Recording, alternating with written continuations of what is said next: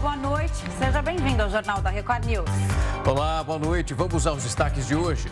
IBGE registra redução nos preços em agosto. A deflação foi puxada pela queda nos combustíveis. Setor de serviços fechou 300 mil postos de trabalho no primeiro ano da pandemia. Fome atinge 345 milhões de pessoas no mundo. E ainda, a guerra na Ucrânia completa seis meses.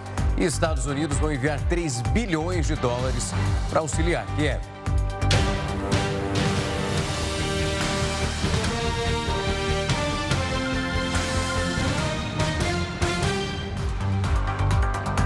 O ministro Alexandre de Moraes, presidente do Tribunal Superior Eleitoral, recebeu comandantes das polícias militares de vários estados nesta quarta-feira. O repórter Matheus Escavazini tem os detalhes dessa reunião, né, Matheus? Boa noite para você. Boa noite, Camila, Rafael, boa noite a todos. Essa reunião foi para alinhar questões de segurança para as eleições de outubro, já que existe uma grande preocupação por conta dessa polarização política. O Tribunal Superior Eleitoral decidiu instalar um núcleo de inteligência formado por três integrantes indicados pelos policiais militares e outros três integrantes do TSE. Uma questão que foi levantada por Moraes foi a discussão sobre a restrição no dia das eleições ao porte de armas. Apesar disso, o ministro não se posicionou e o tribunal ainda deve avaliar essa situação. A principal preocupação é a radicalização de alguns militares, como o caso que aconteceu há alguns meses em Foz do Iguaçu, que resultou na morte de um militante de esquerda. A PM sempre participa de operações de segurança nas eleições e em alguns estados, inclusive, é, existe a participação de forças nacionais aí como uma espécie de reforço, também um reforço nessa segurança, sempre a pedido de alguns estados, o que ainda não foi avaliado pelo tribunal. Logo após essa reunião, o coronel Padilha, da PM, deu uma declaração. Vamos ouvir o que ele disse. Cada um dos comandantes foi enfático e uníssono em externar que as tropas estão sob controles. Nós temos tropas ordeiras, disciplinadas, como militares que somos. Nós temos os pilares da hierarquia e disciplina. A guerra na Ucrânia completa seis meses nessa quarta-feira, justamente no dia em que o país celebra a independência da União Soviética. Apesar dessas celebrações, Volodymyr Zelensky acusou a Rússia de matar 22 pessoas num bombardeio numa estação de trem. O dia na Ucrânia foi de homenagens pelo feriado de independência. O presidente Volodymyr Zelensky e a esposa dele participaram de vários eventos pela celebração. Em um discurso gravado, o líder ucraniano afirmou que jamais vai desistir da liberdade da dominação de Moscou. Uma nova nação apareceu no mundo no dia 24 de fevereiro. Uma nação que não chorou, gritou ou se assustou, que não fugiu, não desistiu e não esqueceu перемога. Zelensky ainda prometeu que vai recuperar todos os territórios ocupados pelos russos, inclusive a Crimeia, que foi invadida em 2014. O que é o fim da guerra para nós? Antes dizíamos que era paz, agora dizemos vitória. O primeiro-ministro britânico Boris Johnson esteve em Kiev. O premier foi homenageado e recebeu a Ordem da Liberdade, uma das mais altas honrarias no país. Agradecemos a ele pessoalmente por sua liderança. Estamos gratos por todos esses meses de apoio e gratos à comunidade do Reino Unido. E marcando ainda o dia da independência da Ucrânia, o presidente dos Estados Unidos, Joe Biden, anunciou um novo pacote de ajuda militar ao país. Em um comunicado, o líder americano confirmou o auxílio de 3 bilhões de dólares e disse que os Estados Unidos estão comprometidos em apoiar o povo ucraniano, enquanto eles lutarem pela soberania do país. Mas o dia não foi apenas de celebração na Ucrânia. O chefe pró-russo da cidade de Mikhailovka, Ivan Sushko, morreu depois que um explosivo foi detonado no carro em que estava. O membro do Conselho Pró-Rússia, Vladimir Rogov classificou a morte de Ivan como um atentado causado por terroristas do presidente Volodymyr Zelensky. O secretário-geral da ONU, Antônio Guterres, disse para o Conselho de Segurança que a guerra é um marco triste e trágico. Guterres ainda disse que as consequências vão muito além da Ucrânia e que a segurança alimentar mundial está ameaçada. Uh, Conseguimos criar condições para um acordo que agora está contribuindo de forma decisiva para reduzir os preços dos alimentos em todo o mundo. Mas é claro que o mais importante é a paz. Há seis meses, o mundo todo sofre os efeitos dessa guerra, do conflito. E a ONU pediu que Rússia e Ucrânia entrem num acordo para a retirada de tropas da área em que fica a maior usina nuclear da Europa. Em reunião com autoridades dos países, a ONU pediu a retirada das tropas da usina de Zaporizhia para evitar um acidente que poderia afetar todo o continente. Segundo a entidade, o local tem registrado bombardeios diariamente. A usina fica no sul da Ucrânia está sob domínio da Rússia desde março. Hoje, o Ministério da Saúde enviou à Anvisa um pedido de análise para o medicamento Tecoviramat. Isso para tratar pacientes com risco de desenvolver o quadro que é mais grave da varíola dos macacos. Esse prazo da Anvisa, sete dias úteis, a agência informou nessa quarta-feira que todos os esforços vão ser aplicados para avaliar o remédio. Em nota, a Anvisa ressaltou que também considera a aprovação do medicamento por autoridades reguladoras estrangeiras e que são equivalentes à agência brasileira. A farmacêutica Moderna pediu hoje para o FDA, a agência similar à Anvisa nos Estados Unidos, uma autorização para a vacina que combate as variantes do coronavírus. A empresa anunciou que já apresentou todos os documentos para a agência estudar a eficácia da nova versão da vacina. O pedido chega um dia depois da Pfizer e a BioNTech terem solicitado a mesma autorização. Esta nova versão da vacina ainda não foi testada em voluntários. Até agora, os únicos estudos têm sido feitos com animais e os resultados mostraram uma forte resposta imunológica. Mais de 313 mil trabalhadores do setor de serviços foram demitidos no país só no primeiro ano da pandemia. Esses dados do IBGE foram divulgados hoje. As atividades que dependiam de atendimento presencial foram as mais afetadas pela pandemia. Em 2020, o setor de serviços, que responde por 70% de tudo que é produzido no país, perdeu 313.400 profissionais. Também foram fechadas 14.544 empresas. Dentro desse segmento, a maior retração ocorreu nos serviços de alimentação, com uma queda de quase 19%. Já em agências de viagens, operadores de turismo e outras atividades relacionadas ao turismo, que tiveram uma queda de 28%. Na época, o país tinha quase 1 milhão e meio de empresas no país. Elas geraram cerca de 1 trilhão e 800 bilhões de reais em receita. O setor empregava 12 milhões e 500 mil pessoas. Israel pediu que os países ocidentais abandonem a negociação nuclear com o Irã. Durante um pronunciamento, o primeiro-ministro Yair Lapid afirmou que o atual acordo é um mau negócio, porque vai permitir que o Irã ganhe 100 bilhões de dólares por ano e que, segundo ele, seriam usados para desestabilizar o Oriente Médio e financiar grupos como o Hamas e Hezbollah. O texto em discussão tem como objetivo garantir a natureza pacífica do programa nuclear do Irã em troca do alívio de sanções contra o país. A gente falou aqui no Jornal da Record News sobre aquela decisão do STJ de restringir a atuação das guardas municipais. Fizemos uma entrevista para trazer alguns pontos e casos que ficaram famosos Sim. aqui no Brasil. Polêmica, né? Muita. Rendeu. E para isso a gente vai continuar essa conversa com ele, que também está acompanhando tudo de perto, Heródoto Barbeiro. Heródoto, uma ótima noite para você. Tinha guarda em cidade que estava se apresentando como força policial?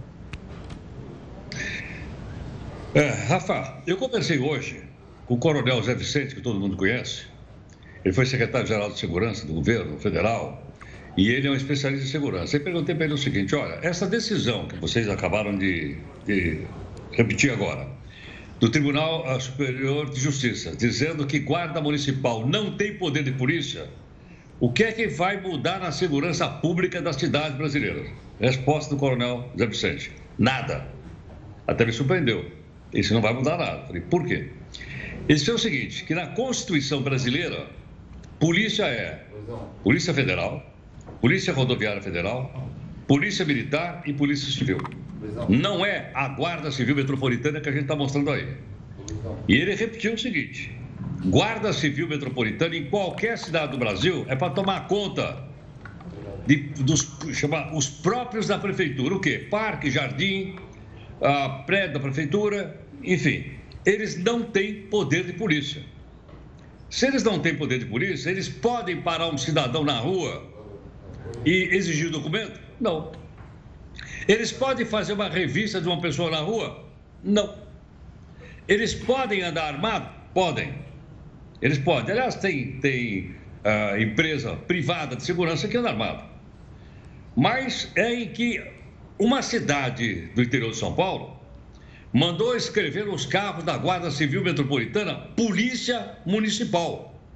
Não existe Polícia Municipal. O prefeito mandou escrever lá. Não sei se ele queria ser uma espécie de um xerife, mas ele mandou escrever lá Polícia uh, Municipal. E outra coisa, uh, se porventura um guarda civil metropolitano vê alguma coisa irregular, ele pode atuar e chama a polícia. Ele tem que chamar a polícia militar ou a polícia civil. Ele mesmo não pode atuar. Então, está tá, tá claro isso? Está claro isso. Eu não sei exatamente o que, é que a população pensa disso. Não é? Eu não sei se a população gostaria de ter mais uma polícia na rua, que é o caso da polícia municipal, ou se não, provavelmente seria interessante que tivesse. Mas para que isso ah, pudesse acontecer, tem que mudar a Constituição do país. Tem que aprovar no Congresso Nacional uma PEC, um projeto de emenda constitucional, dando poderes de polícia à Guarda Civil Metropolitana. Portanto, essas cenas que nós mostramos aí, de cá, essas daí, olha, carro de polícia, perdão, carro da Guarda Civil, fazendo policiamento ostensivo, não é função deles, não tem essa função. Isso que nós estamos mostrando é função da Polícia Militar. É ela que faz policiamento ostensivo. Aliás, essa cena aí é do centro da cidade de São Paulo. Então, pelo menos por enquanto está resolvido. E mais, no caso, por exemplo, da Guarda Civil Metropolitana de São Paulo, é, é, eles chegaram inclusive a comprar fuzis para que os policiais, além do revólver, pudessem também usar um fuzil.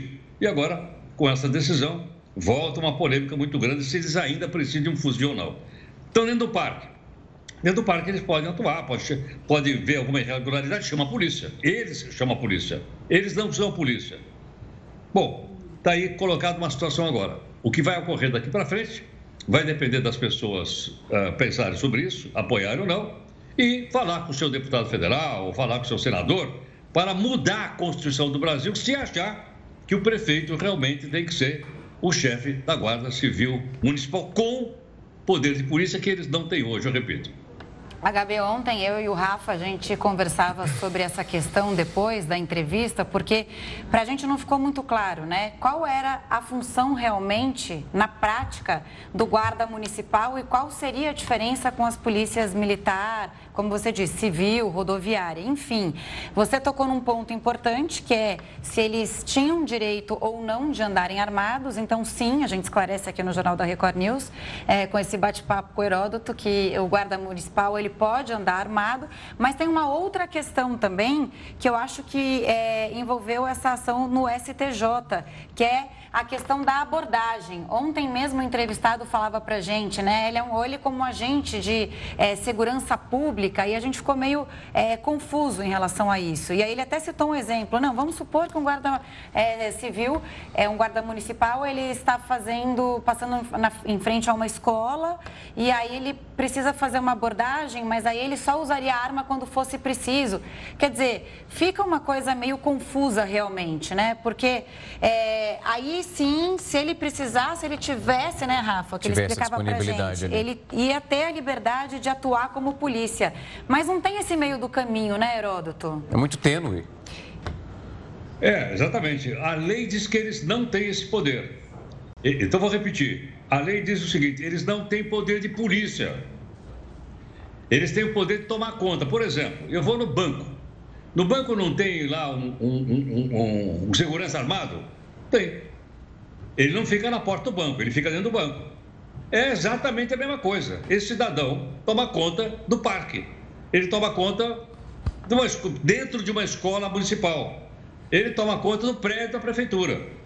Mas ele não pode sair na rua prendendo ninguém, nem coletando provas. Aliás, essa decisão do, da, da Justiça foi porque uma prova condenando uma pessoa foi colhida por um guarda civil e a Justiça disse essa prova não serve, essa prova é nula. E o cidadão foi liberado porque ele tinha sido abordado por um guarda civil metropolitano. Então, vou repetir o seguinte: para mudar essa situação, para dar poder de polícia para eles que eles não têm, tem que mudar a Constituição do nosso país. Exatamente, reforçar isso aqui, né? É, é, um trabalho muito importante que é executado pela Guarda Municipal, a gente vê, né? Que é respaldada pela, pelas prefeituras.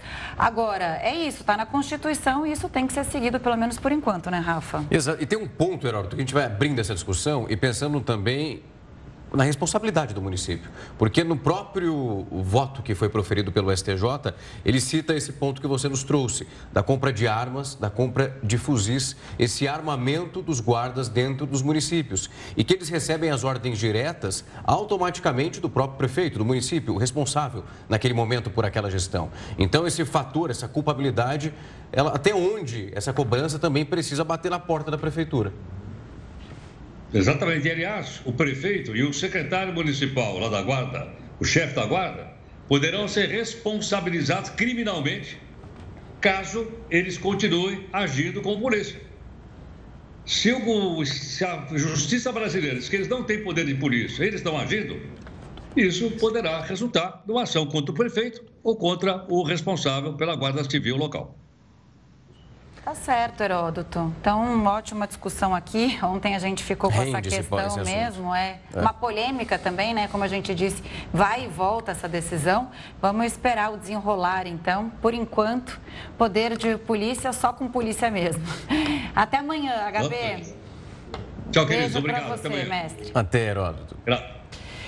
O IBGE registra deflação em agosto. A gente te explica o que é isso daqui a pouquinho, mas de fato o brasileiro já sentiu um alívio no bolso. O Jornal da Record News volta já já. A prévia da inflação desacelerou em agosto, alcançou o menor nível de uma série que é histórica. 15 do mês, medido pelo IBGE, foi de menos de 0,73%. Esse é o menor patamar desde novembro de 1991. O principal motivo para a deflação foi o grupo de transportes, que caiu mais de 5%. A queda foi impactada principalmente pela redução de 15% nos preços dos combustíveis em agosto. Ainda no grupo dos transportes, o preço das passagens aéreas diminuiu 12% após quatro meses consecutivos de alta. Já a tarifa de energia elétrica residencial caiu 3% no mês. Tanto o preço dos combustíveis quanto da energia caíram em razão da queda do ICMS cobrado para estes itens. Mas essa deflação não é sentida na hora de fazer o mercado. Isso porque o setor de alimentação e bebidas registrou a maior alta do mês. O leite longa-vida, por exemplo, subiu mais de 14% e no ano o preço já aumentou quase 80%. Outros itens que se destacaram pela alta no mês foram frutas, queijo e frango em pedaços. O consumidor ainda sente alta em outras áreas, como saúde, impactada pelo aumento nos planos de saúde, despesas pessoais higiene. Ufa, né? Um respiro para o bolso do consumidor, que tá, tá difícil pagar tanta conta, orçamento apertado. E como a gente viu agora, apesar da deflação, os gastos com alimentos, mercado, continuam em alta. Para a gente analisar esses dados do IBGE, conversamos com o Mauro Rochlin, que é professor de economia na Fundação Getúlio Vargas. Professor Mauro, boa noite, bem-vindo ao Jornal da Record News mais uma vez.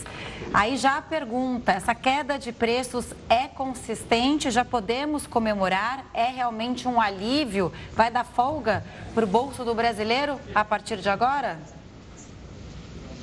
Boa noite, prazer estar aqui com vocês. Olha, difícil a gente cravar um palpite com relação à consistência dessa queda de preços. Como a gente acabou de ver, itens importantes continuam subindo muito, o grupo alimentação continua pesando muito no bolso do consumidor, a alta foi de mais de 1%, é muito para um mês e é um, um tanto surpreendente. Eu digo isso porque sazonalmente o grupo alimentação costuma apresentar um, uma deflação ou pelo menos uma inflação muito baixa nos meses de agosto e setembro. Dessa vez isso não aconteceu e isso traz uma, alguma preocupação.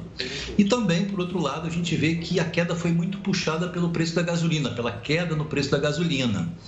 Quem usa gasolina, quem consome gasolina é quem tem carro, e quem tem carro não é exatamente a população de baixa renda. Então a inflação continua incomodando muito. Professor, quando a gente olha para esses pontos que puxaram essa deflação, nós olhamos etanol, também energia elétrica e olhamos para essa base que está sustentando esse número, a gente volta a registrar então um numeral único ali, na casa dos 9%, em relação àquilo que passávamos e os outros picos conforme os meses foram se alternando. E o que está sustentando isso agora é de fato as medidas que foram tomadas como o congelamento de imposto. Se não fosse isso, nós passaríamos por esse processo que a gente está noticiando aqui agora? Não, certamente não. A pergunta é muito procedente, porque se não fosse essa redução do ICMS no, de combustíveis e de energia elétrica, a gente teria inflação no mês ainda. O grupo alimentação ele tem um peso muito expressivo no, no índice geral, no IPCA 15. Então, certamente, sem essa redução do ICMS, a gente ainda teria uma inflação que não seria pequena. E é isso exatamente que preocupa. Aliás, gostaria também de chamar a atenção para um outro aspecto, um outro fato. O, a queda do, do, do preço dos combustíveis foi puxada por conta da queda do ICMS e também por conta da redução dos impostos federais. Lembro ao pessoal de casa que foi reduzido o COFINS e o PIS, impostos federais, e a, e a CID também, que é um imposto que incide sobre combustíveis, isso foi fundamental também para puxar para essa queda tão expressiva no preço da gasolina. E esses, esses impostos voltam a ser cobrados a partir de janeiro do ano que vem. Ou seja, a gente tem uma alta de combustíveis já contratada desde agora.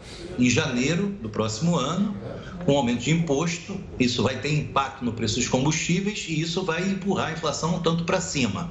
Claro que a inflação não depende só de combustíveis e os combustíveis também não dependem, o preço deles não depende só de imposto, depende de preço do petróleo, depende também de preço do dólar, da cotação do dólar. Então, a gente não pode ainda comemorar porque a gente ainda não vê uma queda mais consistente, a gente não vê uma queda mais generalizada de preços. A queda está muito concentrada em cima daqueles produtos que sofreram redução de impostos. Professor, você fazendo essa análise agora, né, me veio à cabeça o seguinte: primeiro, como a gente tem uma carga tributária alta e que, se a gente conseguisse fazer uma reforma tributária de fato pelo Congresso, a gente poderia ter efeitos muito é, consistentes na economia de uma forma em geral, né? principalmente para quem paga é, conta e também os mais vulneráveis. A segunda é o seguinte: há mecanismos, então, numa política monetária para se mexer e conseguir, é, às vezes, é, tirar a pressão sobre é, a inflação, por exemplo, do país, como a gente viu agora, né? Por causa de uma pressão, e a gente não vai entrar nessa parte política ou não, mas de fato, com a, a gasolina, o preço da gasolina aumentando, é, foi, foi se tomada essa é, decisão de diminuir impostos. E aí eu te pergunto, é uma queda de preços estrutural? O que, que falta para a gente conseguir mexer e, e, desafogar essa pressão sobre os preços em geral e principalmente de alimentos, que atinge as, as famílias mais vulneráveis? Bom, é, em primeiro lugar, é importante a gente ressaltar que essas pressões inflacionárias elas também respondem ao que está acontecendo no mundo todo. A gente assistiu uma alta muito forte no preço do petróleo e isso teve impacto decisivo no preço dos combustíveis. Não é só isso, a gente teve também um aumento muito forte no preço de commodities em geral. O trigo aumentou de preço, é, grãos em geral aumentaram de preços, a gente viu milho também aumentando de preços. Lembro que milho é ração animal, então isso também tem desdobramentos em termos de preços de carne em geral.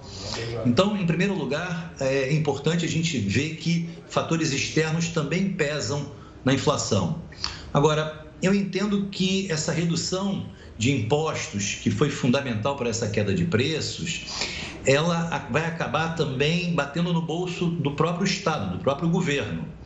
E isso é um problema, porque quando o governo tem uma menor arrecadação, ele começa a gerar uma série de riscos do ponto de vista fiscal, ou seja, nós estamos falando de um governo que está endividado e esse endividamento é, aumenta o que a gente chama de aversão ao risco dos investidores, o que faz com que o investimento tenda a se reduzir e a taxa de juros tenda a subir.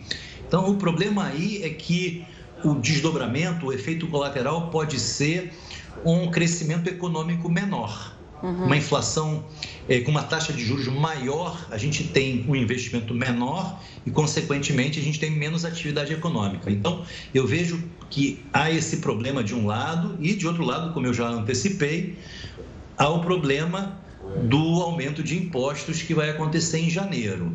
Então, não sei se a gente pode falar de uma queda estrutural, eu acho um pouco prematuro. A gente pode esperar um pouco mais para dar uma resposta mais consistente a isso. Agora, eu queria trazer também um, um, um, um outro aspecto que eu acho importante e que traz algum otimismo nessa análise, que é o seguinte: o, o, a difusão dos aumentos, o quanto esses aumentos estão espalhados, isso se reduziu.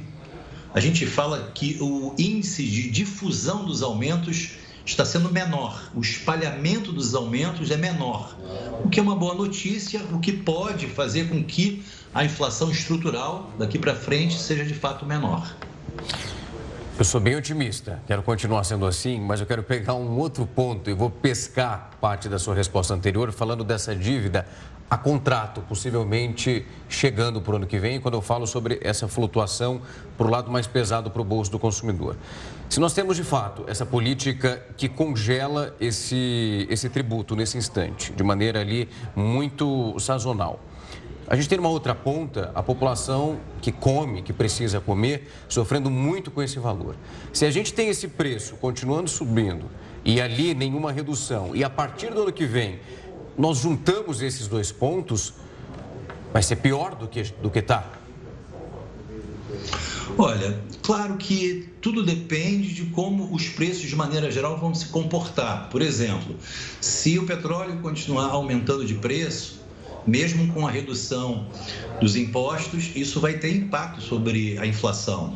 Mesma coisa a gente pode falar sobre o dólar. Se houver, por exemplo, uma elevação do dólar, isso pode fazer com que produtos importados se tornem mais caros, isso pode fazer com que produtos nacionais que usam insumos importados também se tornem mais caros e, com isso, a inflação pode aumentar de fato. Agora, é, isso é uma dúvida ainda, né? O mercado, de maneira geral, espera uma inflação mais baixa para o ano que vem, a despeito dessa alta de impostos que vai acontecer no início do próximo ano. Vamos ver. É torcer. É, pois é, vamos assim acompanhar. É. Tá certo, obrigada, Mauro Rochlin, professor de Economia da Fundação Getúlio Vargas. Obrigada pela presença mais uma vez. Boa noite. Boa noite, professor. Boa noite, prazer estar aqui com vocês. Até. A polícia do Rio de Janeiro já confirmou que dois corpos encontrados são dos jovens que foram sequestrados na Baixada Fluminense, isso há 12 dias. Essa história é uma tragédia. Toda vez a gente vai trazendo esses trechos do que eles, como eles se desdobraram e aconteceram. É muito pesado, mas a gente precisa continuar noticiando isso porque é importante. Vamos então falar com o repórter Pedro Paulo Filho. Pedro, uma ótima noite para você. Esses corpos, esses corpos, melhor dizendo, já foram identificados pelas famílias. Quais são as novidades até agora? Pois é, Rafael, a gente inclusive eu trouxe ontem no jornal da Record News que um corpo tinha sido localizado com a ajuda do helicóptero da Record TV aqui do Rio de Janeiro. As famílias voltaram hoje ao Instituto Médico Legal de Nova Iguaçu e confirmaram é de mais um amigo que estava desaparecido. Bom, antes de tudo, uma boa noite para você, boa noite Camila e a todos que acompanham o jornal da Record News. O corpo identificado hoje é do jovem Adriel Bastos, de 24 anos. Ele foi reconhecido por uma tatuagem no pescoço pela mãe. Ele deixa também uma filha de 3 anos. Na segunda-feira, outro corpo já tinha sido identificado, era do Matheus Costa da Silva, de 21 anos.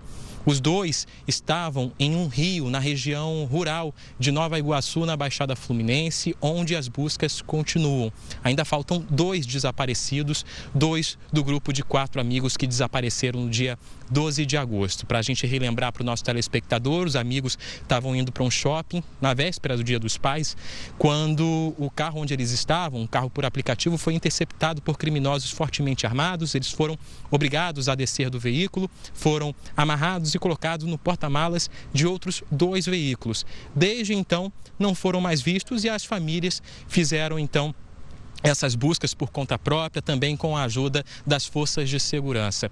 Um helicóptero do Corpo de Bombeiros e também um drone está ajudando nas buscas da Polícia Civil, mas, por enquanto, dois jovens permanecem desaparecidos nessa área que é dominada por milicianos. Camila e Rafael. Falando nisso, né, Pedro, nessa mesma região a milícia demonstrava uma força que surpreendeu os policiais, é isso? Pois é, Camila, uma história curiosa, inclusive. Os policiais encontraram nessa mesma região um carro blindado que era usado como uma espécie, aqui no Rio de Janeiro a gente chama o carro blindado da Polícia Militar de Caveirão. É um carro forte, normalmente utilizado para transportar valores, mas ele é adaptado para fazer operações, principalmente em comunidades dominadas pelo tráfico ou pela milícia, onde é preciso ter um aparato de segurança para os policiais. Pois bem, os policiais civis encontraram esse mesmo tipo de carro forte adaptado para fazer, uh, para ter essa atuação da milícia em Nova Iguaçu. Esse blindado estava escondido em um galpão ele estava lá parado, mas, segundo a polícia, ele era usado para intimidar moradores, para invadir territórios e ainda para acabar resistindo a ataques, seja de quadrilhas, quadrilhas rivais, seja de traficantes ou até mesmo durante as operações das forças de segurança. O que chamou a atenção é que nos vidros havia marcas de tiros e estilhados, o que levanta ainda a suspeita de que esse veículo blindado já foi usado durante ataques ou então para proteger o grupo de milicianos liderados por Danilo Dias Lima, o Tandera, um dos milicianos criminosos mais procurados do país. Esse blindado tinha placa do estado de Minas Gerais, pertencia a uma empresa de segurança e não tinha irregularidades, ou seja, o carro estava em dia. Esse carro passou por uma perícia, foram quatro meses de investigação e agora a polícia busca mais informações sobre como era usado esse caveirão da milícia. Rafael e Camila. Uma história daquelas. Pedro, muito obrigado pelas informações. Bom trabalho por aí. Os Estados Unidos realizaram ataques aéreos na Síria, numa região ocupada por grupos extremistas apoiados pelo Irã. A ação é uma resposta aos ataques que atingiram tropas americanas no leste da Síria, isso há nove dias. O Irã nega qualquer ligação com o grupo atingido. Militares norte-americanos foram enviados ao território sírio como parte de uma coalizão que combate o Estado Islâmico. O marido da presidente da Câmara dos Estados Unidos, Nancy Pelosi, se declarou culpado por dirigir depois que consumiu álcool. A Justiça da Califórnia condenou Paul Pelosi a cinco dias de prisão. Essa sentença inclui um programa de três meses de treinamento e uma multa. Paul Pelosi foi detido em maio depois de bater o carro. E o registro policial apontou que ele estava embriagado. Mais de 200 milhões de reais estão esquecidos em bancos. O valor se refere ao abono salarial do PIS-PASEP de 2019. O dinheiro pode ser retirado até o dia 29 de dezembro. Os valores variam de R$ 92 a R$ 1.100. A consulta para saber se você tem direito ao dinheiro pode ser feita pelo aplicativo Carteira de Trabalho Digital. E a insegurança alimentar atinge 345 milhões de pessoas em todo o mundo. A gente vai trazer todos os números para você e muito mais, é logo depois do intervalo. O Ministério da Saúde confirmou dois casos de varíola dos macacos em bebês. As infecções foram registradas em São Paulo e na Bahia. Para falar sobre os riscos da doença nessa faixa etária, a gente conversa com a doutora Rosana Hitman. Ela é infectologista do Instituto Emílio Ribas. Doutora Rosana, muito obrigada pela presença aqui no Jornal da Record News. E eu já te pergunto, essa informação preocupa? A doença é diferente em bebês? Né? Vamos trazer as informações aqui para as mães que devem estar muito preocupadas. Bom, primeiro, boa noite, Camila e Rafael. É, assim, essa notícia era uma notícia que a gente estava esperando. A gente sabia que os casos de monkeypox, a varíola do macaco, iriam sair daquele grupo onde ela está circulando mais e ia pegar outras populações. Então, crianças, bebês, gestantes, é uma questão de tempo a gente começar a ver casos nessas outras populações. E a preocupação, Camila, é, é no sentido de que é tudo muito novo, né? Uh, o, o, vírus ele existe faz tempo, mas esta, este vírus que está circulando agora fora da África, ele está tendo um comportamento diferente do que a gente via nos casos relatados na África. Então, tradicionalmente lá na África, os casos em bebês, em crianças, especialmente abaixo de 8 anos, costumam ser mais graves, casos mais intensos, casos que podem ter complicações. Não é o que a gente está vendo, felizmente até este momento, nos casos descritos das crianças mundo afora. Se a gente pegar só os nossos números, aqui no Brasil a gente já tem pelo menos 20 crianças de 0 a 4 anos que tiveram o diagnóstico confirmado da doença. E destes casos todos, a gente não está até este momento vendo casos mais graves. Mas claro que a mensagem, o que traduz esses dois novos casos em bebês é que precisamos ficar alerta, atentos, principalmente ao diagnóstico. Doutora, quando a gente fala sobre esse ato de ficar alerta, o Centro de Controle de Doenças dos Estados Unidos, eles ressaltaram um ponto que eu queria tirar essa dúvida, inclusive, com a senhora, sobre como isso pode afetar o sistema imunológico dessas crianças, que nesse período ele permanece em formação. É isso mesmo, Rafael. Se você for ver, para qualquer doença infecciosa, normalmente, se você comparar, eu, eu vou dar um exemplo para você entender. O esquema de vacinas de uma criança, de um bebê, em geral, a gente faz várias doses da vacina. Quem tem filho sabe do que eu estou falando. No adulto, em geral, a gente faz um número menor de doses. Por quê? Porque os bebês, eles ainda eles nascem e o sistema imunológico deles, o sistema de defesa, ele continua em desenvolvimento. Então, ele nasce relativamente, vamos dizer, imaturo e ele vai se desenvolvendo ao longo dos primeiros anos de vida. Por isso que a gente espera uma doença mais intensa e mais grave nesta população menor de 8 anos. Eh, mas é claro, eh, de novo, eu insisto que eu não quero, não é pânico, nada disso, é muito mais no sentido da gente ficar alerta. Porque, Rafael, a, a doença da monkeypox, a varíola dos macacos, eu tenho visto na população adulta, é, ela confunde com outras doenças. Então, nas crianças, mais ainda. Sim. As crianças acabam tendo outras viroses, outras lesões de pele. Então, às vezes, confunde com uma espinha, com uma picada. Então, por isso que é importante a gente ficar alerta, falar com a população no sentido de que sim, nós estamos num momento em que pode ter casos também na população pediátrica e caso os pais percebam algum quadro diferente, alguma lesão diferente, ou um quadro de febre, ou um, caso, um quadro daquelas dos gânglios, né, que são como umas ínguas, os linfonodos que podem doer, procure um serviço médico, procure assistência para a gente ter segurança de que não se trata de monkeypox. Doutora Rosana, a gente mostra imagens aqui, né? E toda vez que se fala da doença, a gente mostra mesmo é, imagens daquelas bolhas, aquelas lesões na pele que ficam mais evidentes. Nas crianças, é assim que a, a doença se manifesta? Ou é como em alguns adultos que ela vem, às vezes, só com uma lesão? Como identificar, então, quando é ou não varíola dos macacos? Essa é a grande pergunta, Camila, porque assim, o quadro clínico mesmo nas crianças, os casos que estão descritos agora, eles não estão vindo como essas fotos que a gente mostra aí da África, eles estão vindo de uma forma bem mais tênue, mesmo nos adultos. Os adultos, a imensa maioria dos adultos estão tendo um quadro clínico de poucas lesões.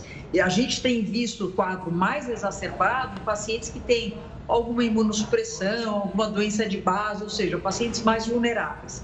Nas crianças, nós estamos adquirindo a nossa experiência agora, com essa com essa vamos dizer, essa variante aí, que não é exatamente a mesma que estava circulando na África. Então, os casos que nós estamos vendo até agora são casos mais leves, felizmente, com menor, menor número de lesões. Então, de um lado, essa notícia é muito boa, porque a gravidade da doença é bem menor. Em compensação, é mais difícil você fazer o diagnóstico e caracterizar a doença. Ainda mais que, só para a gente situar, acho que vocês já comentaram isso, mas quem está nos ouvindo, não existe um teste no sangue. Os pacientes me pedem, doutora, pede aí um exame de sangue para ver se eu estou com a varíola do macaco. Não existe ainda esse teste. A única forma da gente fazer diagnóstico é pensando na possibilidade do diagnóstico, se eu tiver uma criança com o quadro clínico, e daquelas lesões, daquela ferida da criança, coletando material para saber se tem a presença ou não do vírus. Então, não é tão simples o diagnóstico, mas é importante a gente conversar sobre o assunto. E outra coisa super importante, Camila, os casos nas crianças, a maioria estão se relacionando com contatos domiciliares, ou seja, já tem alguém em casa doente com as lesões da monkeypox e as crianças funcionam como um caso secundário um caso de contato intradomiciliar, porque lembrando que a transmissão você precisa ter um contato mais íntimo, mais prolongado para você ter a transmissão. Então, quem está nos ouvindo, está preocupado em mandar a criança para a escola, nada disso. Parquinho. Não é assim. É. Não, parquinho, deixa a criança brincar, principalmente se for ao ar livre. O que a gente sempre recomenda, Camila, é aquela recomendação que a gente já vinha recomendando da Covid, ou seja, ensinar essa criança a higienizar as mãos, isso independente de ser monkeypox, Covid, gripe, isso sempre é muito importante que a gente mantenha esses hábitos de higiene nas crianças, que muitas vezes é através das mãos que a gente acaba carregando esses micro-organismos. Doutora, a senhora praticamente respondeu a pergunta que eu estava engatilhando, mas eu vou pegar um outro pedaço que vai corroborar em outro ponto. Quando eu também estava acompanhando uma informação que acabou sendo levantada sobre esse contato em casa, no ato de acarinhar a criança, no ato da alimentação, esse contato muito próximo quando alguém foi infectado pelo vírus e assim a criança, infelizmente, também acaba se contaminando. Quando a pessoa está nesse processo inicial, pegando o exemplo de um adulto que foi infectado, em quanto tempo as lesões vão aparecendo? Porque muitas vezes também ela pode não saber que está infectada e acontece a transmissão de uma outra forma. Então, eu diria o seguinte, Rafael, nesse momento que a gente está vivenciando esse episódio, esse, né, esse número de casos, em especial nos locais onde a gente tem um número maior de casos, daí me refiro mais ao estado de São Paulo, a, a, quando um adulto tem um quadro clínico de uma febre, uma dor de cabeça, um mal-estar, e na sequência ele começa com alguma lesão de pele, antes dele achar que foi uma picada, que foi alguma outra coisa, ele deve de uma maneira geral, já tentar evitar esse contato tão próximo, seja com as crianças, seja com a gestante, seja com os outros membros da família, até entender o que está acontecendo. Então, a única forma, hoje nós ainda não temos disponível medicamentos, os medicamentos foram submetidos hoje à Anvisa, mas nós ainda não temos, nós ainda não temos disponível vacinas, então o que nós temos disponível hoje? É o bom senso de pensar na possibilidade desse diagnóstico e já fazer um certo afastamento, já não dormir junto com a criança na mesma cama, já fazer algum tipo de distanciamento, até que a gente entenda que aquilo de fato era uma picada de mosquito e não tem nada a ver com a varíola do macaco. Então, eu acho que isso é importante. Nós sabemos que só de você cobrir a lesão já diminui o risco de transmissão.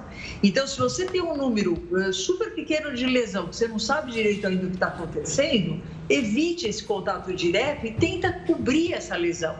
Se alguma ferida que está no corpo, não vai ficar sem camisa, encostando nessa criança, nessa gestante, em contato direto. Então, essas dicas, até a gente entender se de fato se trata de uma dor. Tem várias outras doenças que dão também lesão na pele. Então não dá para a gente também achar que agora tudo que aparecer tem a ver com isso. Mas é, vale a pena a gente tentar evitar esse contato direto com essas feridas para tentar evitar novos casos e casos secundários. É um protocolo muito parecido com a Covid, né, Camila e doutora? A gente está meio que acostumado em relação àquilo que passamos. Doenças virais, né? Obrigada, doutora. É, a, única, hum. a única coisa, só para lembrar, que é. a Covid, em termos de risco de transmissão, é muito maior, maior. do que a monkeypox, muito maior. Então, assim, o que nós vivenciamos na pandemia não dá para comparar com o que nós estamos vivenciando agora tanto em termos de transmissão como em termos de gravidade da doença. É, exatamente. A pessoa não vacinada tem uma grande chance né, de não resistir à infecção do coronavírus. É diferente da varíola dos macacos. Mas obrigada pela explicação. Boa noite, até uma próxima. Boa noite, doutora. Boa noite, obrigado. Boa noite a todos. Até. A insegurança alimentar aguda, ela já atinge 345 milhões de pessoas no mundo inteiro. Segundo o Programa Alimentar Mundial, agência da ONU, esse número foi impactado fortemente pela pandemia. Em 2019, antes da Covid, 135 milhões de pessoas sofriam de fome aguda. Ou seja, esse índice ele mais do que dobrou em apenas três anos. A perspectiva é que o número aumente ainda mais por causa das mudanças climáticas e os conflitos como a guerra na Ucrânia, que vão levando à migração em massa. A inadimplência no ensino superior presencial caiu 11% entre janeiro e março, isso na comparação com o primeiro trimestre do ano passado. Mas no ensino, a distância, a falta de pagamento aumentou. A taxa de inadimplência nessa modalidade de ensino superior ficou em 8%. O resultado foi obtido com base numa amostra de mais de 350 instituições de ensino superior. Os dados são do SEMESP, um instituto ligado ao Ministério da Educação. E um estudo mostrou que a vacina da Pfizer contra a Covid tem 73% de eficácia em crianças com menos de 5 anos. Não sai daí que o Jornal da Record News volta já. Detentos participaram de uma corrida de kart dentro de um presídio e isso, claro, provocou polêmica, mas não aconteceu aqui no Brasil, não. É. Foi na França, né, Rafa? Na história da O guerra. vídeo mostra uma disputa de kart entre detentos e agentes de segurança. Essa competição aconteceu no mês de julho, mas a gravação só repercutiu agora. O ministro da Justiça pediu uma investigação detalhada do caso. Ele disse que é a favor de entretenimento para ressocializar os presos, mas ressaltou que desconhecia o kart e que vai rever algumas regras por lá. As fortes chuvas no Paquistão já mataram 230 pessoas e deixaram outras 26 mil desalojadas, não tem para onde ir, justamente por causa dessas enchentes. Segundo as autoridades locais, até essa terça-feira, pelo menos 18 pontes e várias rodovias do país estão sofrendo muitos danos, danos que são graves por conta das chuvas intensas. Atualmente, cerca de 4.500 soldados do exército paquistanês estão nessas áreas atingidas pelo desastre para de alguma forma ajudar os moradores. Ainda falando sobre mudanças climáticas, fenômenos da natureza, o segundo rio mais longo da Europa atingiu um dos níveis mais baixos em um século. O rio Danúbio, que vai da Alemanha até o Mar Negro, na Romênia, tem sofrido com a seca severa que atinge todo o continente. Os níveis de água caíram 5 metros em três semanas. A principal companhia de água da área alertou que a queda repentina poderia ameaçar o fornecimento de água potável. E a Receita Federal liberou a consulta do quarto lote da restituição do imposto de renda. Quem tem uma grana aí para receber, quem sabe a hora chegou. Mais de 4 milhões de contribuintes vão receber cerca de 6 bilhões de reais. Esse dinheiro vai ser depositado no dia 30 de agosto. Essa quarta etapa também contempla restituições de anos anteriores. Ao todo serão cinco lotes. Os alunos da Universidade de São Paulo não vão precisar mais usar máscaras em sala de aula. A liberação foi anunciada nesta quarta-feira pela reitoria da instituição. De acordo com a direção, o uso da proteção permanece obrigatório em transportes coletivos e nos serviços de saúde no campus. A USP justificou a decisão pela queda no número de casos, hospitalizações e óbitos pela doença nas últimas semanas. A apresentação do comprovante de vacinação para circular nas dependências da faculdade continua obrigatória. Um novo estudo mostrou que a vacina da Pfizer é 73% eficaz, só que agora para os menores, para as crianças até 5 anos. A eficácia foi divulgada dois meses depois do começo da aplicação do imunizante nessa faixa etária nos Estados Unidos. Em junho, a vacina da Pfizer BioNTech foi autorizada no país para crianças menores de 5 anos. Na época, a aprovação foi defendida, porque o imunizante gerava uma resposta imune semelhante à das faixas etárias mais avançadas. Os dados divulgados agora mostraram que 13 crianças tiveram Covid-19 pelo menos sete dias após receberem uma terceira dose da vacina Pfizer, enquanto 21 tiveram a doença após receberem um placebo. A maioria dos pacientes foi infectada pela subvariante da Omicron dominante em março e abril, quando o estudo foi realizado. Agora, a Pfizer e a BioNTech vão preparar um pedido de autorização para começar a aplicar a vacina bivalente em crianças com menos de 12 anos nos Estados Unidos. Esse novo imunizante tem como alvo as subvariantes da Omicron. O Jornal da Record News fica por aqui. Muito obrigada pela companhia. Uma ótima noite para você. Logo na sequência vem News das 10 com a Kelly Godoy. Até mais.